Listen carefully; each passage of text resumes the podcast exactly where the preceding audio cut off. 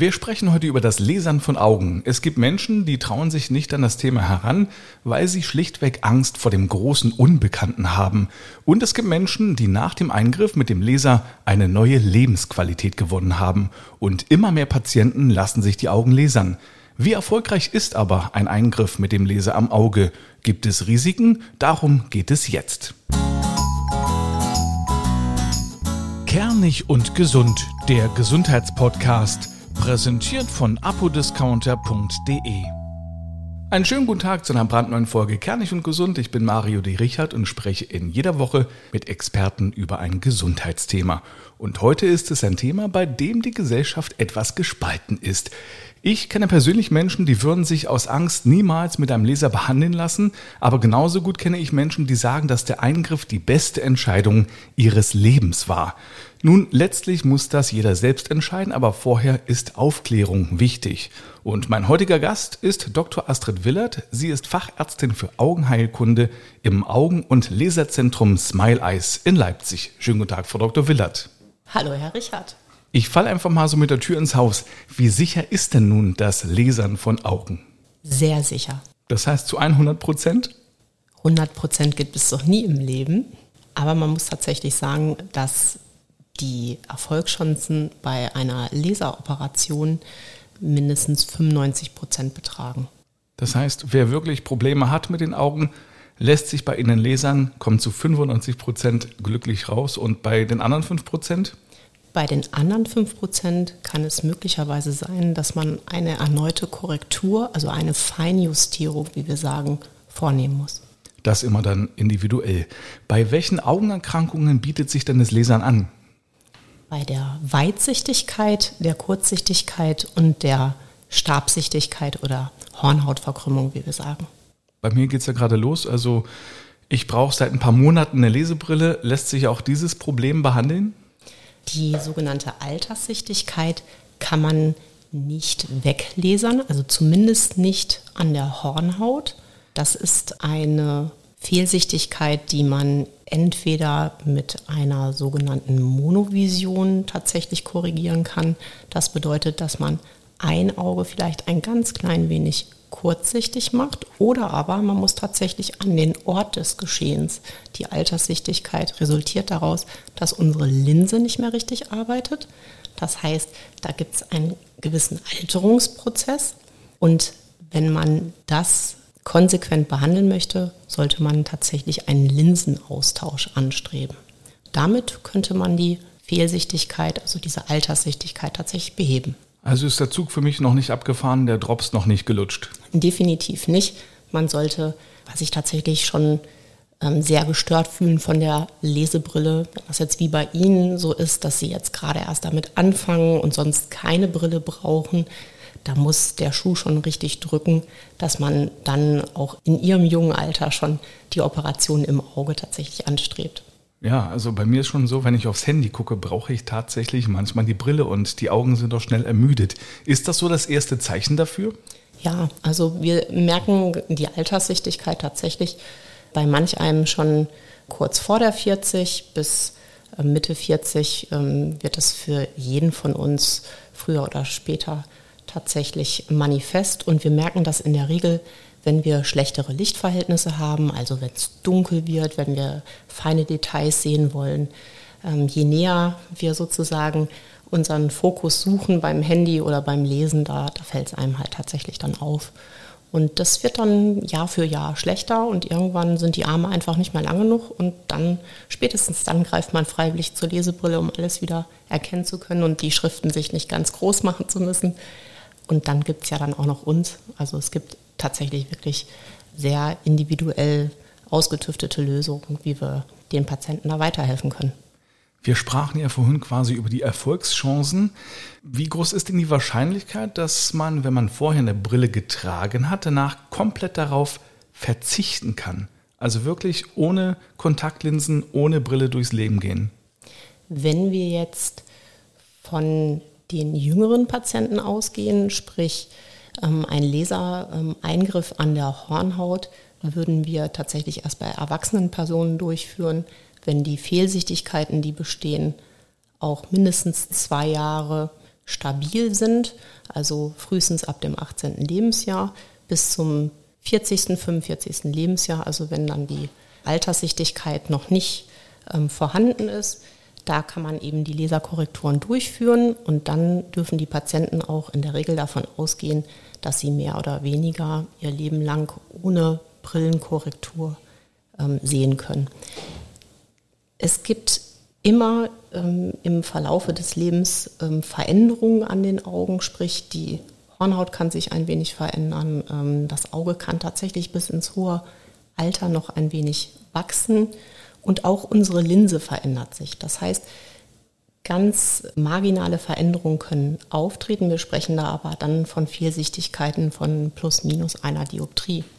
Die Patienten kommen in der Regel äh, mit Fehlsichtigkeiten, die weit ein, ein höheres Ausmaß tatsächlich haben. Dann lassen Sie uns mal über die Verfahren sprechen. Welche gibt es da bei Ihnen?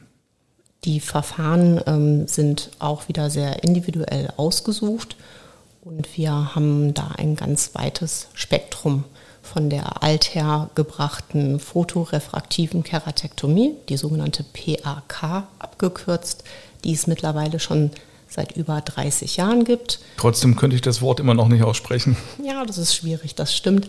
Das muss man sich ja auch gar nicht merken. Ähm, dann gibt es die LASIK, auch die LASIK, die Laser in situ Keratomylosis, ist ein Verfahren, was es äh, mittlerweile auch schon seit knapp 30 Jahren gibt.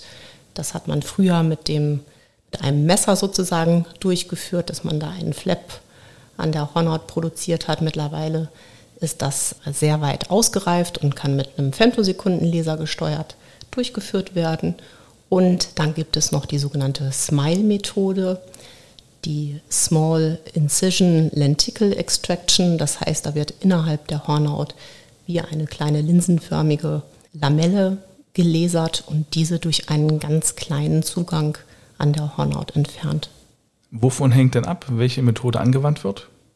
Das ist grundsätzlich vom Aufbau des Auges, sprich insbesondere von der Hornhaut abhängig und natürlich welche Art von Fehlsichtigkeit und in welcher Höhe die jeweilige Fehlsichtigkeit vorliegt, abhängig. Und kostet wahrscheinlich auch dann unterschiedlich. Das kostet auch unterschiedlich, ganz genau. Das ist abhängig davon, ob man jetzt eine PAK durchführt. Die würde 3500 Euro kosten. Pro Auge? Nein, für beide Augen für beide. zusammen. Ja, für beide Augen zusammen.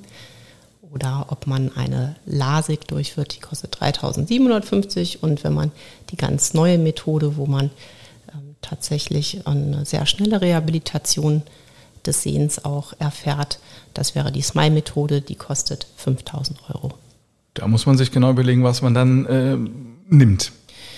Na, das ist natürlich ähm, abhängig davon, aber in unserer Gesellschaft ist das ja auch mittlerweile üblich, ähm, dass man ähm, für Dinge, die die Lebensqualität verbessern, ähm, tatsächlich dann unter Umständen auch ähm, kleinen Kredit aufnimmt oder tatsächlich auch die Möglichkeit hat, das in Raten abzuzahlen. Wenn man währenddessen dann mal überlegt, wie teuer ist denn meine Brille, wie teuer ist die Kontaktlinse und wenn man das Ganze dann aufsummiert, dann kommt man sicherlich auf genau den gleichen Betrag. Also von daher, das wirkt dann auf einmal als richtig großer Batzen und das ist auch nicht wenig Geld aber da steckt eine ganze Menge Wissenschaft und Expertise darin und von daher ist das auch ein gerechtfertigter Preis für unser kostbarstes Sinnesorgan. Das muss man ganz einfach so sagen. Genau, und wenn man wirklich Probleme damit hat und sich das hochrechnet, was die Brille denn im Laufe des Lebens kostet, die muss ja auch regelmäßig mal angepasst werden, man braucht immer wieder eine neue. Letztendlich ist es einmal auf den Urlaub verzichten für eine enorme Erhöhung der Lebensqualität. Ganz genau so ist das. Und der nächste Urlaub, da kann man in Meer baden gehen, man kann tauchen, ohne dass man Sorgen hat, seine Kontaktlinsen zu verlieren oder die Brille nicht da ist und man den Partner gar nicht findet im Meer. Also Lebensqualität lässt sich ja gar nicht finanziell aufwiegen.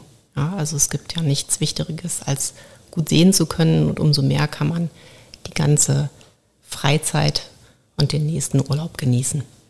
Gibt es denn Unterschiede bei der Behandlung, was die Behandlungsdauer angeht? Also die Laserbehandlung ähm, an sich dauert ja tatsächlich nur wenige Sekunden an. Das drumherum, die Vorbereitung des Patienten, das Eingehen auf den Patienten, das ist ja auch sehr individuell. Und man sollte ungefähr ähm, 10 bis 15 Minuten insgesamt für die komplette Dauer und die Zeit im OP ungefähr einkalkulieren. Das ist flott. Das ist flott.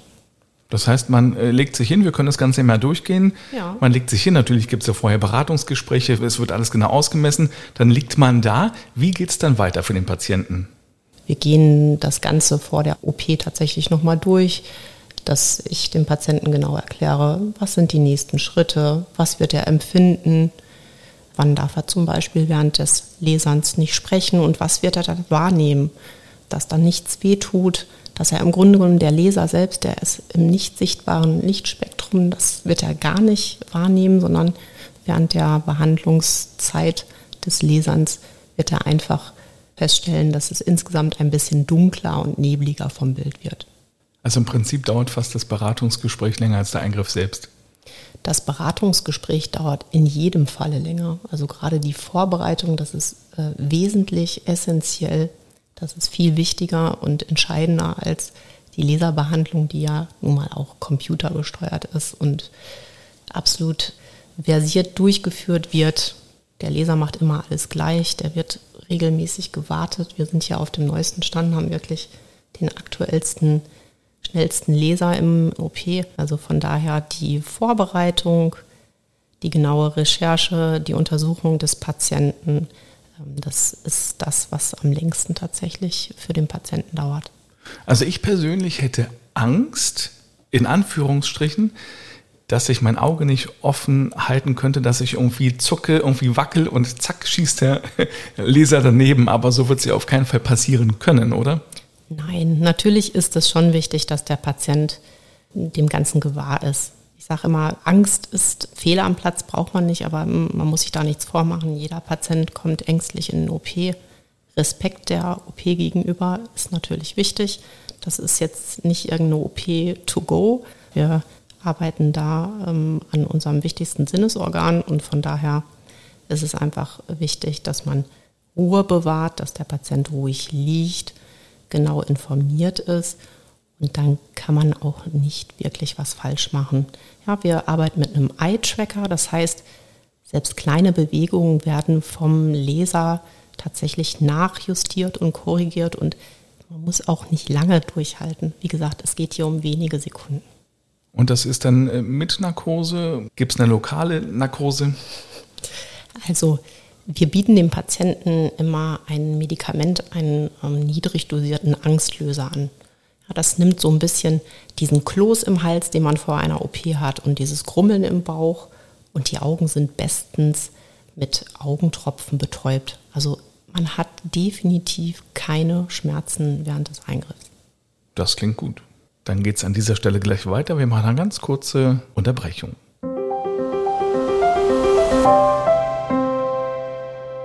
Werbung. Apodiscounter.de hat für Sie einen 5-Euro-Rabatt. Günstiger in der Apotheke shoppen geht kaum, denn bei apodiscounter.de sparen Sie bis zu 60 Prozent bei vielen Angeboten. Stöbern Sie dazu auf der Seite von apodiscounter.de und packen Sie alles in den Warenkorb, was Sie benötigen. Das Angebot ist riesig, von Arzneimitteln über Kosmetikprodukte bis hin zu Schwangerschaftstests. An der Kasse geben Sie den Rabattcode Kernig5 ein und sparen ab einem Einkaufswert von 30 Euro 5 Euro. Am besten gleich mal reinklicken auf apodiscounter.de. Weiter geht's bei Kernig und Gesund. Wir sprechen heute über das Augenlesern und zwar mit Dr. Astrid Willert. Wir haben schon über die Behandlung gesprochen, wie lange die dauert, ob es Schmerzen gibt oder nicht. Da haben Sie ganz klar gesagt, nein, braucht man keine Angst haben. Jetzt äh, liege ich immer noch auf dem Behandlungsstuhl, das Ganze ist fertig. Kann ich sofort blendend sehen? Nein, also das darf man nicht erwarten und das teilen wir dem Patienten natürlich auch vorher mit, weil dann kriegt er einen Schrecken. Sie liegen noch auf der OP-Liege, sind gerade frisch behandelt worden an der Hornhaut und diese ist dann erstmal so ein bisschen aufgequollen. Wenn man sich vorstellt, wenn man sich irgendwo stößt oder eine Verletzung hat, dann ist das Gewebe ja auch so ein bisschen geschwollen.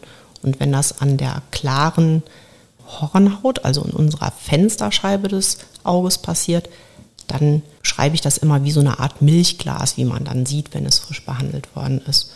Und wenn die Patienten morgens versorgt worden sind, dann merken die das schon im Laufe dieses OP-Tages, dass es am Abend tatsächlich schon deutlich klarer ist.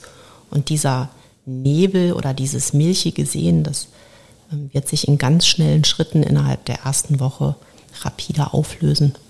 Und innerhalb dieser Woche gibt es dann sozusagen täglich ein besseres äh, Sehvermögen. In der Regel ist es so, dass die Patienten schon am Folgetag, wo wir die erste postoperative Kontrolle durchführen, schon einen sehr guten Gebrauchsvisus haben. Also auch da vergleiche ich immer, wir messen die Quantität, um irgendwo ein objektives Kriterium zu haben, was der Patient sehen kann.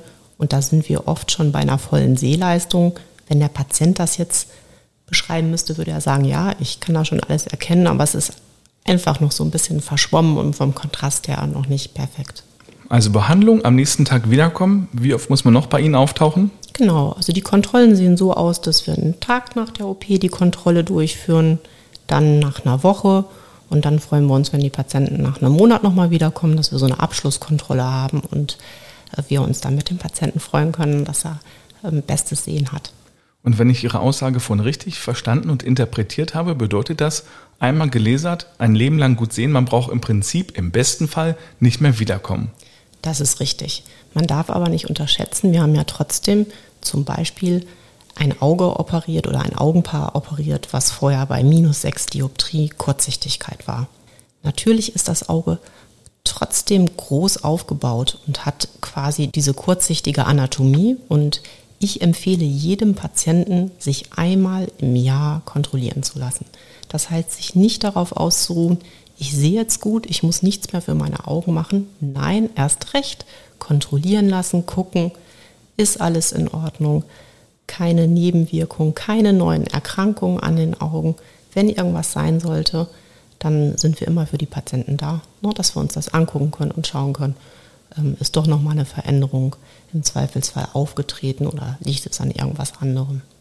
Gibt es denn Risiken oder Ausschlusskriterien? In jedem Fall. Und das ist eigentlich das Wichtigste. Und dadurch zeichnen wir uns eigentlich auch aus. Wir haben ein großes Repertoire und wir suchen auch wirklich sehr individuelle Lösungen für den Patienten. Aber man muss auch ganz klar Nein sagen können. Das heißt, wenn ein Patient eine zu dünne Hornhaut hat, ähm, oft ist das auch so, die Patienten kommen zur ersten Voruntersuchung und wir stellen vor, dass eine Gewebeschwäche der Hornhaut, zum Beispiel ein sogenannter Keratokonus, vorliegt. Dann da muss man einfach den Patienten auch davor schützen, diesen Wunsch durchzusetzen. Und dann muss man sagen, nein, die und die Kriterien sind bei Ihnen nicht erfüllt. Wir empfehlen Ihnen, keinen hornhautchirurgischen Eingriff durchführen zu lassen. Auch wenn Sie vorhin gesagt haben, es ist eigentlich zu 100 Prozent safe, muss man Angst haben, dass man erblinden könnte durch den Eingriff? Im Grunde genommen muss jeder Chirurg seinem Patienten darüber aufklären, dass wenn ich das jeweilige Organ, in meinem Falle das Auge, operiere, dass im allerschlimmsten Fall ein Funktionsverlust des Auges tatsächlich entstehen könnte. Ich bin jetzt schon seit über 15 Jahren in dem Job und ich habe das noch nie erlebt. Und unser Beruf ist es ja auch genau das zu verhindern, eine Erblindung. Und dazu gratuliere ich Ihnen. Sehr gerne. Und vielen Dank, dass Sie sich die Zeit für mich genommen haben und für meine Fragen.